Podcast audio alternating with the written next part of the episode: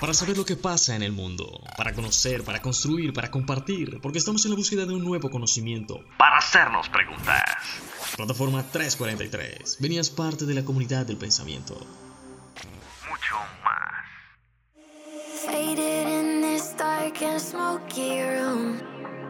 Way out, face reflecting bright green, brights and blues. Hola, ¿qué tal amigos? Sean todos bienvenidos una vez más a Plataforma 343. Mucho más. Mi nombre es Mike Ramos y el día de hoy, para subir los ánimos, les traigo un romántico juego literario.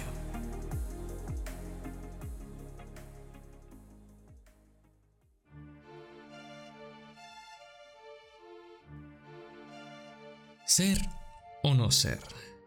Pero ¿qué es el ser? Ese es el problema. A este mundo llegamos al nacer y crecer es todo un tema. Nos educan para producir y construir algo a lo que llaman sociedad, sentada en la base del consumir. ¡Qué calamidad! Trabajar como esclavo para que el rico no se esfuerce en vivir y luego de una vida de sufrimiento y constante degradación como una flor arrugada y seca, morir. Este, mis amigos, es el romantizado ciclo de la vida en el que nos encontramos, el que nos han vendido, con el que nos han adoctrinado.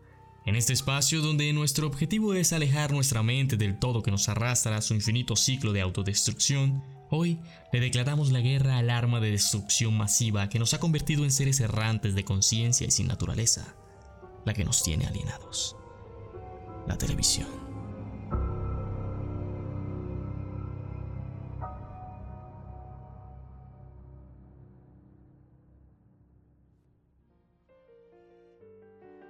Desde que llegó al mundo se convirtió en uno de esos grandes hitos que marcaron la historia de la humanidad.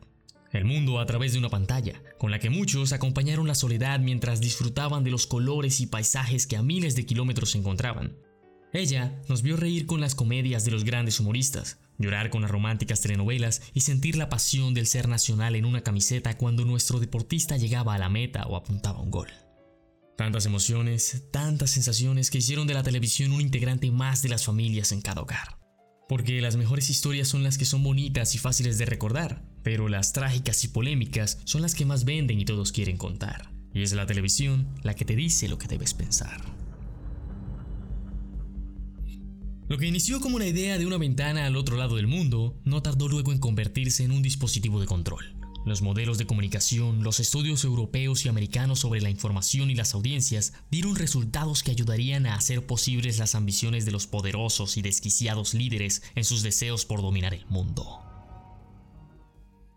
A través del cine y la publicidad vendían el sueño de una vida perfecta, sin complicaciones ni problemas. Claro, si hablamos de los americanos nacientes en un sistema excluyente y elitista que mandaba a morir a sus ciudadanos a una guerra sin sentido por el capricho de presidentes y fascistas que jugaban a ser dioses, creando bombas y destruyendo pueblos enteros por mero placer.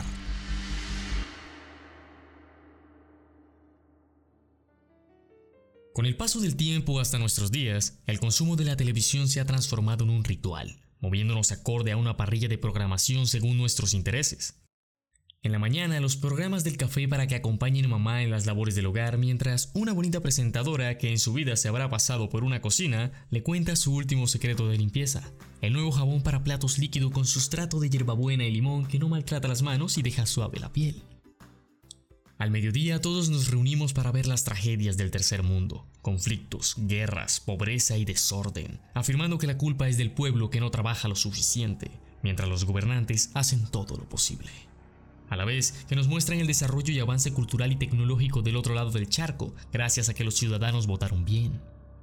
En la tarde, mamá le plancha las camisas a papá porque es culpa de ella si el jefe lo llega a ver arrugado en el trabajo, mientras en la novela Josefina Francisca de la Concepción, la jovencita del barrio del sur, se casa con Ramiro Fernando Mendoza, el hijo de dos empresarios multimillonarios que conoció en el mercado mientras compraba papas para el almuerzo.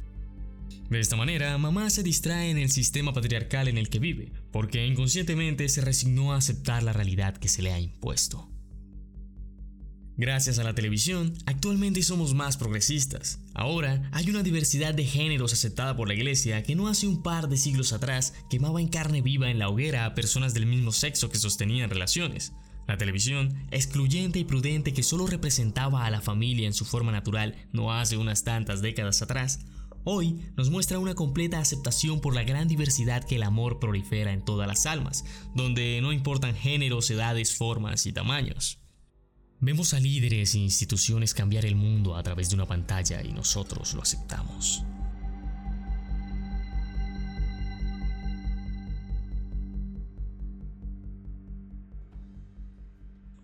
Hazte esta pregunta. ¿Quién eres? Tus pensamientos, tus ideas, motivaciones, sueños, convicciones, gustos, necesidades, ideologías, preferencias. ¿De dónde viene todo eso? Somos el resultado de lo que nos hacen creer que todo el mundo piensa. Los individuos construyen su conciencia a partir de los otros, del sistema social que les dice cómo vivir. Nos formamos en tanto ponemos en práctica lo que vemos, ya si eso nos gusta, lo hacemos parte de nosotros y ahí se va formando nuestra identidad. Somos en tanto nos hacen ser, no venimos a este mundo con la opción de ser a partir de nuestra naturaleza. Como ya he dicho antes y reiterando en la afirmación, somos el resultado de nuestras necesidades. ¿Qué necesitas en este momento que la televisión no te haya dicho? Tendencias europeas y americanas que inyectan el germen de su imperialismo en nuestras mentes, haciendo que sientas atracción por su estética y cultura consumista. Eso es la televisión, el arma más destructiva de todas.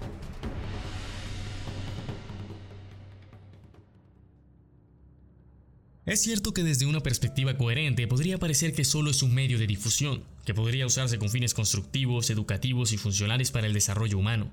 Pero pregúntate si a alguien le gusta que le critiquen su forma de actuar. A los gobernantes y a los creadores del contenido no les gustan que les digan cómo hacer su trabajo, ni las opiniones negativas. A los dueños de los sistemas no les sirven las mentes pensantes. Por eso su gran esfuerzo en idiotizar a la audiencia para convertirla en masa moldeable, para que así haga lo que digan los dirigentes. ¿Qué puede creer alguien con poder? Más poder. Y ahí está la televisión. Miedos, guerras, conflictos, ideologías que dan paso a la polarización, al racismo y la xenofobia transmitidos por medios amarillistas que solo quieren vender la primicia para un pueblo que necesita algo en que creer. Y que más que en una realidad perfecta llena de fantasías con tecnología moderna y necesaria para suplir necesidades impuestas por el mismo mercado que convierte a los consumidores en productos, donde solo se benefician las grandes corporaciones, los gobiernos, los dueños de los medios y las instituciones. Mentiras y más mentiras, en forma de grandes y pequeñas pantallas, porque la televisión ha mutado y se ha desplazado de la sala de tu casa a tu bolsillo. Fuente de información la llaman, para muchos la única forma de educación pero la realidad es que solo es la caja tonta que nos atonta e intenta entre sus barras de color tenernos aplastados frente a ella en un sofá idiotizados, útiles a su capitalismo. De la capacidad crítica es enemiga. Nos promete encantar con la revolución tecnológica. Su luz nos sumerge en una oscuridad de indiferencia, desinformación y manipulación. Su objetivo, juntarnos como borregos en el rebaño que aborrece y teme lo diferente fuera del corral. La mente se adormece e inconsciente funciona para quien detrás de la pantalla está. Así vivimos en un eterno ciclo autoconsumista de fantasías, ilusiones y magia. Hay quienes venden nada y hay quienes pagan por nada. Y para la muestra de un botón, la víspera deportiva de los apasionados y patriotas que se unen en una tricolor frente al televisor a consumir el opio que los aleja de una muy pero muy reciente pandemia de la que nadie se acuerda.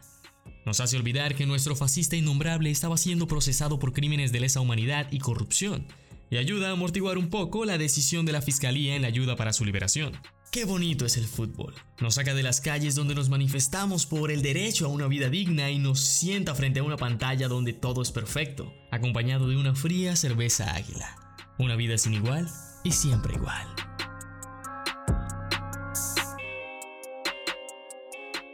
La televisión conectó a las personas y desconectó las mentes. Tú que estás a tiempo, desconéctate de la masa.